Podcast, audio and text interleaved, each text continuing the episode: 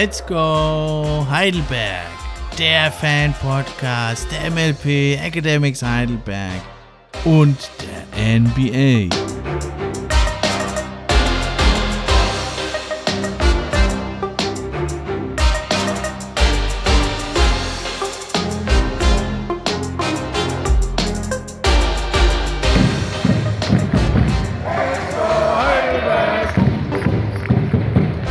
Infos, Stats, Facts und Meinungen rund um die Jungs vom Neckar. Für echte Fans, von echten Fans gemacht.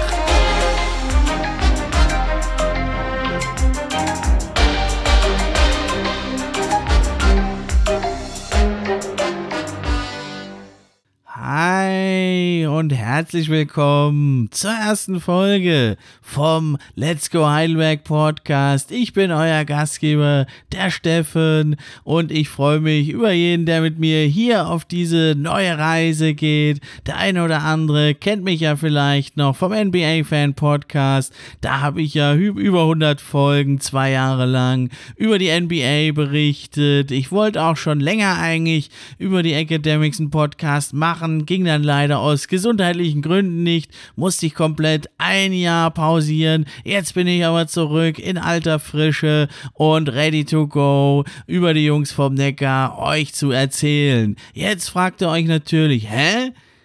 Da gibt's doch schon einen Podcast von Academics. Und das stimmt auch, der ist gar nicht schlecht. Ich höre da gerne manchmal rein. Das ist ja das akademische Viertel. Da muss man allerdings sagen, das ist ein journalistischer Podcast. Da geht's mehr um Interviews mit Spielern, Trainern, Pressekonferenzen. Die machen das richtig gut, die Jungs, aus journalistischer Sicht. Ich will hier auch gar nicht in Konkurrenz treten zu denen. Ich sehe mich hier vielmehr als eine Ergänzung für die Fans. Eben aus Fansicht das Ganze nochmal zu bringen. Atmosphäre Atmosphäre, Vibes aus dem Stadion, aber eben auch mehr in die Spielanalyse reingehen. Wie hat das Team performt? Wie haben die einzelnen Spieler sich gemacht? Und auch in die Prognose wollen wir gehen zu den nächsten Spielen. Also bekommt ihr von mir in der Regel in einer Podcast-Folge die Analyse, ja, der aktuellen Situation oder eben auch des vergangenen Spiels oder der vergangenen Spiele, wenn es mal Zeit ist, in der mehrere Spiele aufeinander folgen. Und dann dann eben gibt es eben den Ausblick auf das nächste Spiel und wir wollen mal ein bisschen gucken, wie ist die Taktik des nächsten Gegners, wie haben wir vielleicht in den letzten Spielen gegen den ausgesehen, wer sind die herausragenden Leute, auf wen sollte er achten dann, wenn er im Stadion steht oder eben auch vorm Fernsehgerät. Da wollen wir also uns ausführlich damit befassen. Und auch heute, ja in der Folge 0 habe ich es genannt, geht es ja schon um das Thema, also warum stehen wir ganz unten in der Tabelle und da haben sich meiner Meinung nach leider einige Gründe ja mittlerweile aufgetan, nur aus einem Grund allein, jetzt wäre es jetzt nur das Verletzungspech alleine, dann würden wir da unten nicht stehen, ja das ist ganz klar, da geht es jetzt gleich im zweiten Segment des Podcasts ausführlich drüber, jetzt freue ich mich einfach nochmal, dass es losgeht und, und deswegen wollte ich noch ein paar Worte hier zum Konzept von dem Podcast euch sagen. Es wird also so sein, dass ich der Gastgeber bin, aber in vielen Folgen, nicht in allen Folgen, aber in vielen, ich denke in den meisten Folgen, werden hier auch Gäste ans Mikrofon kommen. Ja, eben auch Kenner der Szene, der eine oder andere ist auch vom NBA-Fan Podcast noch bekannt und es kommen aber auch neue dazu. Es sind Kooperationen mit anderen Podcasts zur BBL oder zu einzelnen Teams geplant. Da könnt ihr also euch schon mal drauf freuen. Und dann werde ich also auch versuchen, den ein oder anderen Fan ja im Stadion oder ums Stadion ans Mikrofon zu bringen, dass man also wirklich das ganze Fanspektrum abdecken. Ja, und wenn in der BWL der Ball mal ruht, dann ja, werfen wir mal den Blick über den großen Teich rüber in Richtung NBA, meine zweite große Leidenschaft nach den Academics.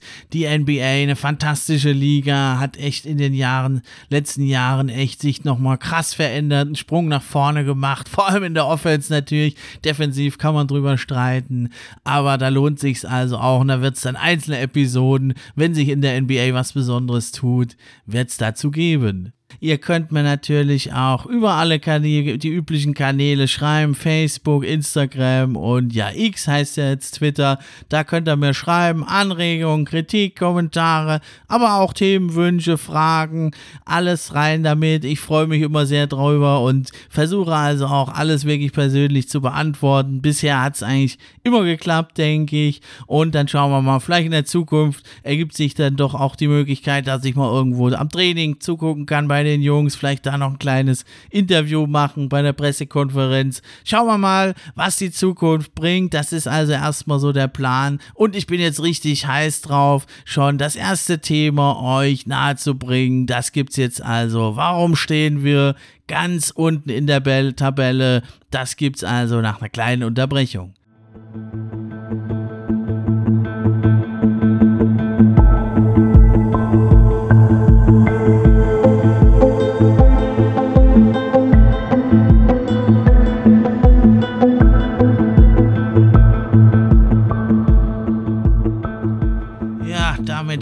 Kommen wir zum nächsten Thema, ein schweres Thema, was mich und sicher alle Fans der Academics, die Spieler, die Verantwortlichen, ja, umtreibt. Wir stehen wirklich am Ende der Tabelle mit 3 zu 15. Nur weil jetzt Kreilsheim verloren hat, sind wir nicht auf dem allerletzten Platz. Aber Tübingen hat eben in Ulm gewonnen. Sensationell. Ja, ein Sieg, den wir auch gerne mal äh, hätten in der Form bei einem Top-Team. Aber ja, damit stehen sie jetzt schon zwei Siege vor uns, 5 zu 3 13, wir haben 3 zu 15. Und ja, wir sind, machen wir uns nichts vor, akut vom Abstieg bedroht. Es ist zwar erst der 18. Spieltag, aber eben auch nur drei Siege. In der Regel braucht man 10 oder mehr Siege, um die Klasse zu halten. Natürlich ist immer noch möglich, dass irgendwie einer pleite geht oder in der Pro A da einer aufsteigt und äh, die Lizenz aber nicht kriegt. Das ist aber wirklich nur der allerletzte Strohhalm, an den wir uns klammern wollen. Ich glaube, so weit wollen wir nicht gehen. Ja, und jetzt ist natürlich erstmal an der Sache, ja, Ursachenforschung zu betreiben. Letzte Saison noch fast in Playoffs. Am letzten Spieltag haben wir knapp gegen die Chemnitz 99ers dann verloren letzte Saison. Und jetzt stehen wir so weit hinten. Und da hat es doch äh, einige Gründe. Ich habe insgesamt das mal in, ja, sieben oder acht Punkte eigentlich, habe ich es mal aufgeteilt. Sieben Punkte. Ja, und der erste Punkt, ihr werdet es euch denken können, die Abgänge im Sommer, die waren extrem schwer zu kompensieren. Ja, Eric Washington, der hat ja MVP-Zahlen aufgelegt, spielt jetzt eine gute Rolle in Spanien, in der, einer der stärksten Liga der Welt, da war es relativ klar, der hat MVP-Zahlen dazu aufgelegt, den werden wir hier an unserem kleinen, bescheidenen Standort nicht halten können. Ebenso Max Ugrei, den hat es wieder nach Würzburg zurückgezogen, seine Schwester Hanna ist ja weiter tätig hier hier im Management, da hinter den Kulissen und in der PR für unsere Academics. Die macht da scheinbar einen super Job. Sind wir froh, dass sie also wenigstens noch da ist. Der Max Ugrai, wichtiger Mann, hat uns verlassen. Shai Eli natürlich, sein Jersey, wurde retired. Oder aber auch Jack McVay. Also das waren alles großartige, wichtige Spieler. Ja, und unser Management, Alex Vogel, Lautenschläger und Co., die haben es ja gezeigt. Sie können immer wieder Top-Leute finden, die unterm Radar sind, die super talentiert sind, die aber aus irgendwelchen Gründen noch nicht gezündet haben. Eric Washington, den kannte ja kein Mensch. Wirklich, Max Ugrai, den hatten alle abgeschrieben, dass der mal in der BBL spielen kann. Bei uns hat er einen Durchbruch ja äh, geschafft. Ja, so können wir vielleicht auch irgendwie ein bisschen argumentieren. Ja, für Spieler so Sprungbrett zu sein zu höheren Aufgaben. Aber es ist eben natürlich sehr, sehr schwer für so einen kleinen, neuen Standort. Da machen wir uns nichts vor, in der BBL sich zu etablieren. Da brauchst du vier, fünf Jahre. Da sind wir ja weit davon entfernt. Im dritten Jahr sind wir jetzt und sind in großer Gefahr gelandet. Wir haben ein Top-Management, die haben immer Top-Leute an Land gezogen. Sie haben wirklich so viele Leute gefunden. Coleman, Kesselow, wie sie alle heißen. Auch diese Saison sind ja gute Leute verpflichtet worden aber man konnte eben nicht ganz die Abgänge kompensieren aus dem Sommer und das ist also natürlich der erste Grund, warum wir jetzt im Keller der Tabelle stehen. Damit weiter zum zweiten Punkt. Ja, und der hängt also eben direkt zusammen mit dem ersten Grund. Und das ist also, dass wir eben völlig andere Big Men diese Saison haben. Und deswegen ist es ein Systemwechsel. Ja, wir haben äh, mit äh, Stretch Bigs gehabt, mit Max Ugrei und mit Jack McVay, die also richtig von draußen abdrücken können. Das waren ja wirklich fantastische Dreierschützen. Ja, Ugrei 36 Prozent bei vier Versuchen letzte Saison von Downtown. McVay sogar 41,5 Prozent bei 6,3 Versuchen. Und dann hatte man eben mit Eric Washington einen, der wie kein zweiter dann eben dieses Spacing, dass da so viel Raum ist, weil die Big Men eben draußen stehen. Andere gute Schützen waren auch da. Lassisi hatte letzte Saison noch 42,5 Prozent bei 5,6 äh, Dreierversuchen pro Spiel. Also da war wirklich die, die, die Wege zum Korb, die Lanes waren offen und Eric Washington konnte das ausnutzen wie kein zweiter in seiner unnachahmlichen Art, hat dann selber selber abgeschlossen oder hat eben abgelegt auf die guten platzierten Dreierschützen. Und das geht's halt in dem Moment in dieser Saison nicht so. Wir haben mit Whaley auch einen guten Mann, aber es ist eher ein klassischer Inside Big, ist ein starker Rebounder und Defender, kann auch am Korb abschließen oder mal aus der Midrange, aber er ist eben kein Stretch Big. Er ist hier wirklich der, das Rückgrat unserer Defense. Er hat das beste D-Rating, Defensive Rating im Team mit 115. Sein Player Efficiency Rating ist auch sehr gut beim Offensive Rating. Da ist er auch richtig gut. Sein True Shooting liegt, liegt also mit 58% im Ligaschnitt. Das True Shooting ist also ein Advanced Stat. Da werden Freiwürfe, Zweier und Dreier in Verhältnis zueinander gesetzt. Das ergibt dann also einen ziemlich, ja, objektiven guten Wert. Also an ihm selbst liegt es nicht. Er hat sogar, also er nimmt äh, drei Dreier pro Spiel, nimmt die sogar mit 35,2%. Ziemlich gut, aber er ist eben nicht so ein Stretch Big. Man kann mit ihm jetzt nicht so spielen. Und das hatte also wirklich Auswirkungen. Es Spacing ist nicht mehr so gut diese Saison. Es ist weniger Raum für Zug zum Korb und das führte eben dazu, dass wir die Academics so unheimlich viele Dreier genommen haben und aber eben nicht die guten, die offenen Dreier, die wir letzte Saison so oft hatten. Nee, das sind also oft contestete Würfe, viele Isolations. Der Raum ist sehr eng pro Spiel nehmen wir also 33,6 Dreier mit die meisten in der Liga, treffen aber nur 31 Prozent. Beim Gegner ist es in den Spielen immer so, die nehmen nur 27 Dreier, aber treffen die mit über 41 Prozent, also 10 Prozent mehr.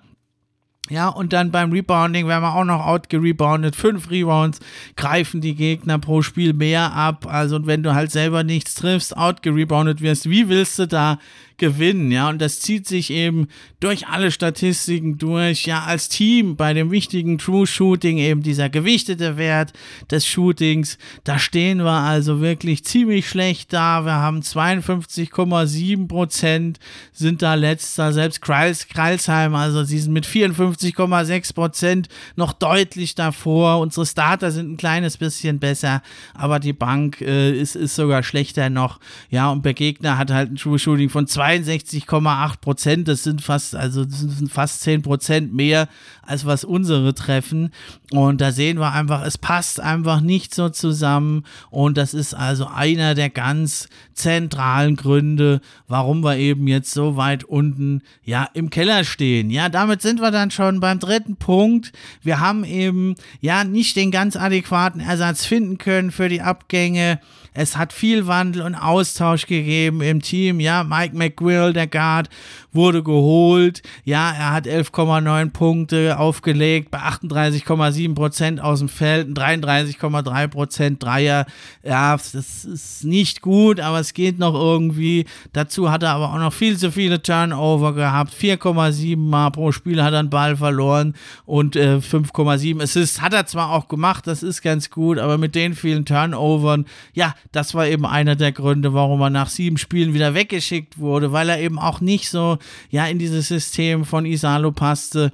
Ja, und jetzt ist Gray gekommen, der hat jetzt sieben Spiele gemacht, äh, im Schnitt 23 Minuten. Der macht es jetzt also etwas besser, 12,7 Punkte, 39,5 Prozent, 37,9 Prozent bei 4,1 Versuchen von Downtown. Er hat also auch 4,9 Assists, nicht ganz so viele, aber ja, deutlich weniger Turnover. Aber wenn man auf so einer ja, wichtigen zentralen Position wie Point Guard eben da so eine Fluktuation hat, ist natürlich schwierig. Noch dazu eben äh, Carroll wurde geholt, dann wurde er weggeschickt, jetzt ist er wieder zurück. Ist eigentlich auch ein Spieler, ja, der kein starker Werfer ist, der andere Stärken hat.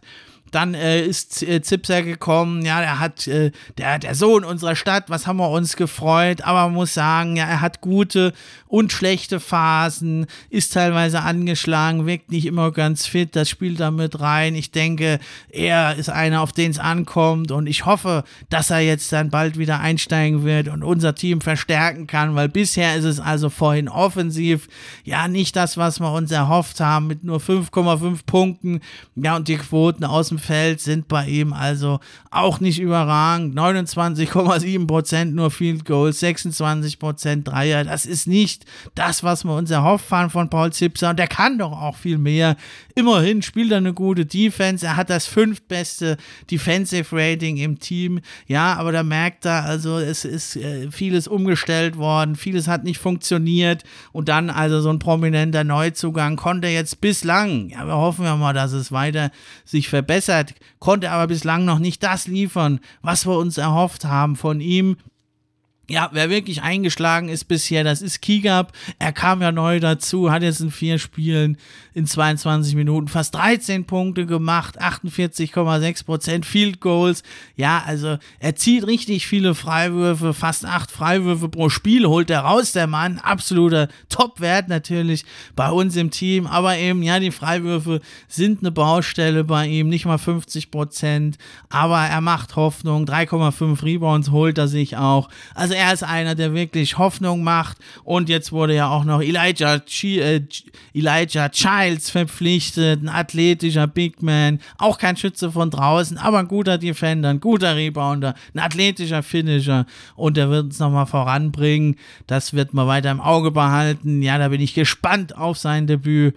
Und äh, ja, Reach und Charlie wurden noch geholt, aber konnten bisher kaum ja Impulse geben. Ja, dann kommen wir schon zum Punkt 4 in unserer Reihe und da müssen wir sagen, ja, nicht nur, dass eben der Systemwechsel nicht funktioniert hat, die Abgänge waren nicht kompensiert, die neuen Spieler haben nicht alle so eingeschlagen, wie wir es uns erhofft haben und dazu haben aber eben, ja, die alten Spieler jetzt mal in Anführungszeichen, es sind auch zwei, drei ältere Spieler, die haben ein bisschen unterperformt, sie haben nicht enttäuscht, das würde ich, soweit würde ich nicht gehen zu sagen.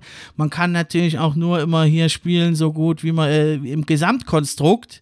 Ja, aber man muss sagen, verglichen zu letzter Saison haben sich die Spieler verschlechtert. Ja, zum einen natürlich Lassisi in allen Bereichen bei den Field Goals hat er sich verschlechtert.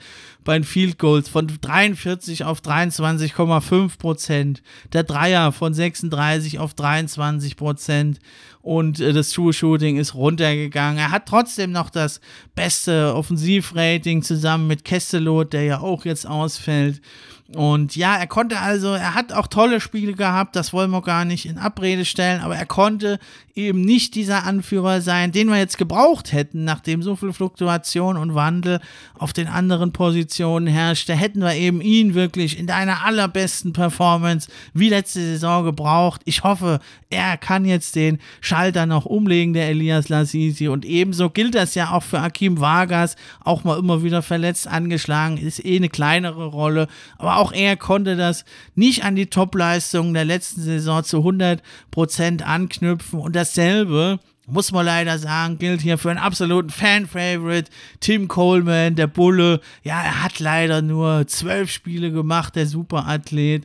Und auch bei ihm ist das True Shooting von 54,2 Prozent. Das war noch ganz gut letzte Saison.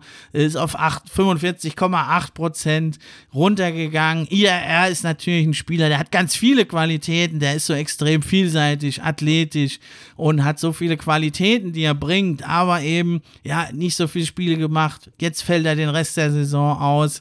Und ja, er konnte nicht ganz daran anknüpfen. Ja, er hat das drittbeste Defensivrating nach Whaley. Da sehen wir auch, warum er uns da so fehlt. Ja, danach folgen eben Carroll und Zipser. Das sind unsere besten Defender. Ja, und neben Whaley natürlich, der ist unser allerbester Defender. Und Coleman ist auch ein guter Passer. Hat eine der besten fünf Assists Percentages bei uns im Team und der fehlt einfach an allen Ecken und Enden jetzt, aber bevor seiner Verletzung hat er auch nicht das erreicht, was wir kennen von ihm letzte Saison, wie er uns begeistert hat letzte Saison. Da waren wir einfach anderes von ihm gewöhnt. Ja, und jetzt kommt dann eben der fünfte Punkt dazu. Das ist wirklich im Moment der Backbreaker so ein bisschen für uns. Ja, das sind eben die Verletzungen. Paul Zipser fällt aus, Coleman und Kesselot kurz hintereinander. Sie fallen die gesamte Saison aus. Kesselot ist also wirklich der, ein, einer, der viel gepunktet hat, der auch effektiv gepunktet hat. Coleman habe ich ja beschrieben, was er uns alles bringt, was er alles kann. Ja, und die fallen aus, Zipser ebenso, andere auch immer wieder mal angeschlagen oder müssen erst ins Team integriert werden. Das ist ganz schlimm in unserer Situation und das führt eben, das zieht sich dann wie so eine Kette auch durch, müsst ihr euch vorstellen. Ja, nicht nur, dass da ein Starter ausfällt, sondern ja, es zieht sich weiter durch. Rollenspieler müssen eben eine viel größere Rolle ausfüllen, als man es gedacht hatte. Ja, Würzner ist da zu nennen, Hund und Kessen. Ja, vor allem Hund, also der macht das ja wirklich auch noch mit am besten, ja. Er hat natürlich seine ganz klaren Stärken und Schwächen. Er ist auch ein absoluter Fan-Favorite. Ich mag ihn sehr gern als Spieler. Er ist ein cleverer Spieler. Er ist auch Dritter bei uns in der Assist-Percentage. Er ist der drittbeste Assistgeber mit 4,2 Assists. Er ist wirklich einer, der das Spiel lesen kann, der seine Mitspieler, ja, der, der denkt und lenkt. Ja, aber er kann natürlich jetzt nicht plötzlich als Starter 38 Minuten, also abreißen konstant konstant, ja, hier und da, wenn mal einer ausfällt, dann kann er da mal ein, zwei Spiele auch absteppen und sein Spiel auf ein neues Level bringen. Aber konstant ist das eben schwierig für ihn da, ja. Er hat auch Probleme eben mit dem Scoring. Ja, nur sieben Punkte stehen da bei 32 Prozent aus dem Feld. Immerhin 34,2 Prozent. Dreier von Downtown Drifter. Ja, ist ja einer der fünf besten Dreierschützen, unser Bennett Hund. Ja, nach Gray Whaley, Lassisi und Würzner, der ist ist ja natürlich defensiv ein Garanten Powerplayer. Ja, aber auch er, seine Rolle ist ja wie bei Hund und Kessen, der jetzt auch eine große, über 30 Minuten spielen musste, eine große Rolle ausfüllen musste.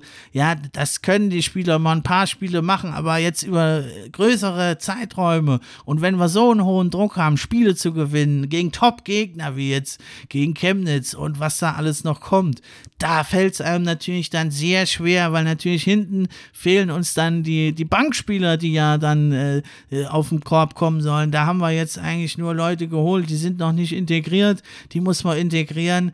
Und da wird es wichtig, dass eben jetzt die Bankspieler, die Rollenspieler wieder ins zweite Glied zurückkommen und da dann auftrumpfen, ja, die Defensive, äh, die, die gegnerischen Mannschaften, deren Bänke, dass sie denen dann, ja, auf Deutsch gesagt, den Arsch aufreißen und da Punkte gut machen für uns, ja. Das ist alles im Moment nicht so wirklich möglich. Und deswegen zieht sich das ja wie so eine Seuche für unsere, durch unsere Saison. Dieser Punkt mit den Verletzungen ist natürlich ja fast der schlimmste. Dann kommen wir zum Punkt 6. Das ist wirklich was, äh, ja, tut es mir sehr schwer, aber meiner Meinung nach ist der Trainerwechsel viel zu spät erfordert. Ich finde, Jonas Isalo hat das super gemacht letzte Saison. Das Spielsystem von ihm, ich liebe es. Ich finde auch nach wie vor, er ist ein Top-Trainer, ein absoluter Fachmann. Was er hier erreicht hat letzte Saison, das kann ihm auch niemand nehmen. Aber ja, diese Saison, er hat nie so das richtige Rezept gefunden. Und ja, die letzten Wochen vor seiner Entlastung, also wirkte er irgendwie ja ratlos äh, an der Seitenlinie. So, also er ist ja eigentlich eher so ein ruhiger Typ, aber er konnte ja an der Seitenlinie auch mal ausflippen, hat mal Technical kassiert, hat das Team aufgerüttelt. Aber jetzt, ja, stand da so eigentlich an der Seitenlinie oft, äh, wirkte gar nicht wirklich anwesend oder ratlos, hilflos. Es wurde nur ein Stiefel gespielt, immer die Dreier ballern. Ähm, ja, also ich finde, es, es war da zu sehen, dass, dass wir da leider, leider mit ihm nicht mehr weiterkommen. Ist, ich wünsche ihm wirklich alles Gute und ich denke, er wird auch in der BBL oder anderswo sicherlich nochmal Chancen erhalten als Head Coach. Er ist ein absoluter Basketball-Fachmann. Er weiß natürlich viel mehr als ich oder alle anderen hier, die wir das hören, über Basketball, aber irgendwo hat er den Zugriff zum Team verloren. Ja, und damit äh, sind wir dann beim letzten Punkt, müssen wir sagen, jetzt ist Ingo Freier da, aber ja, es, es dauert natürlich. Du kannst es jetzt nicht von heute auf morgen das komplette System umstellen und den Ingo Freier Stil spielen. Und das ist unser Problem, dass wir wirklich äh, mit Probleme haben, ein, ein, klares Spielsystem zu spielen. Äh, Ingo Freier hat natürlich erstmal jetzt, das ist ganz klar, das System vereinfacht in den ersten Spielen. Einfache Pick and Rolls, weniger Dreier, mehr Zweier, Zug zum Korb. Er hat ja schon geschafft, den sensationellen Sieg mit ja, wenigen Spielern in Braunschweig.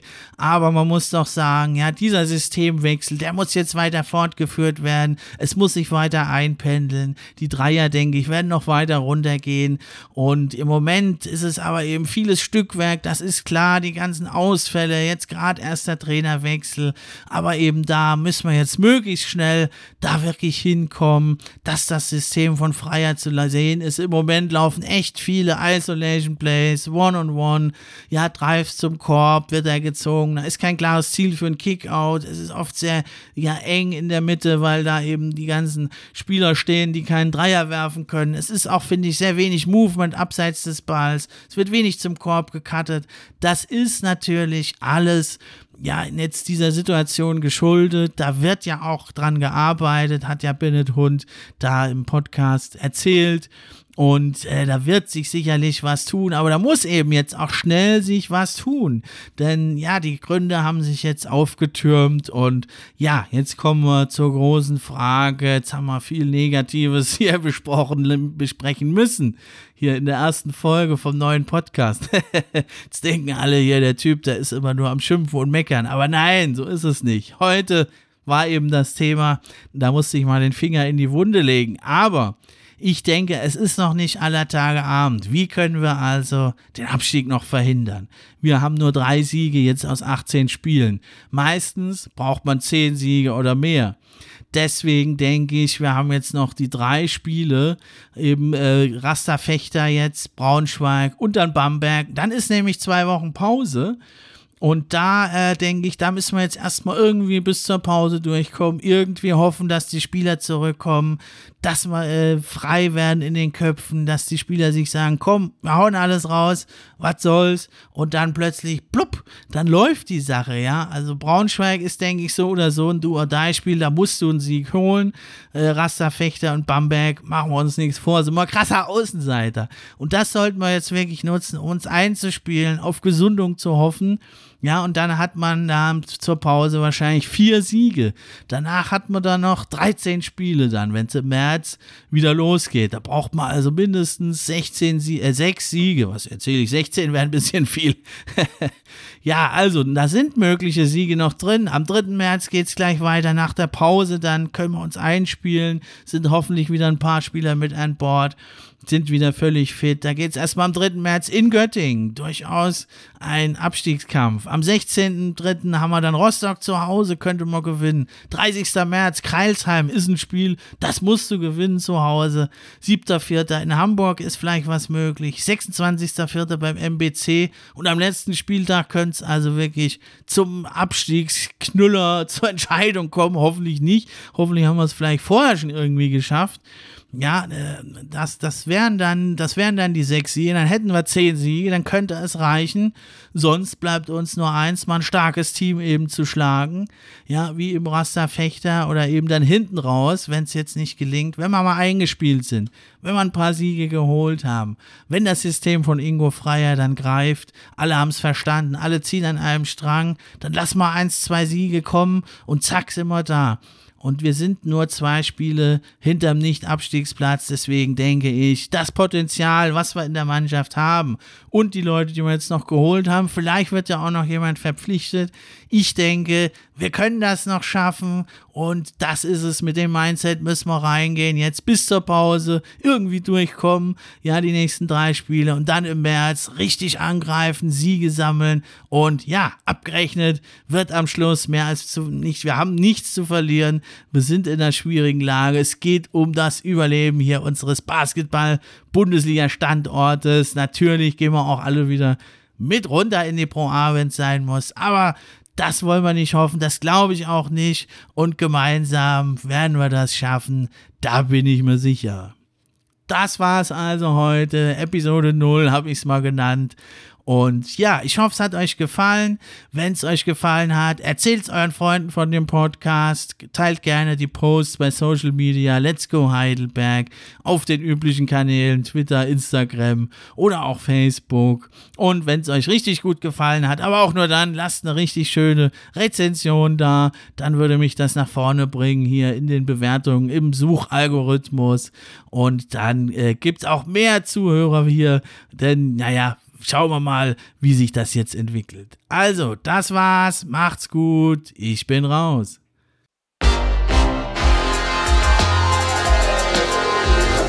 Let's go Heidelberg.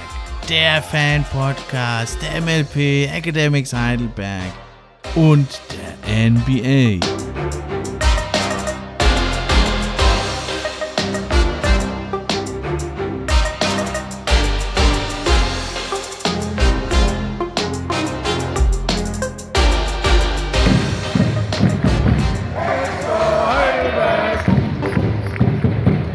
Infos, Stats, Facts und Meinungen rund um die Jungs vom Neckar. Für echte Fans, von echten Fans gemacht.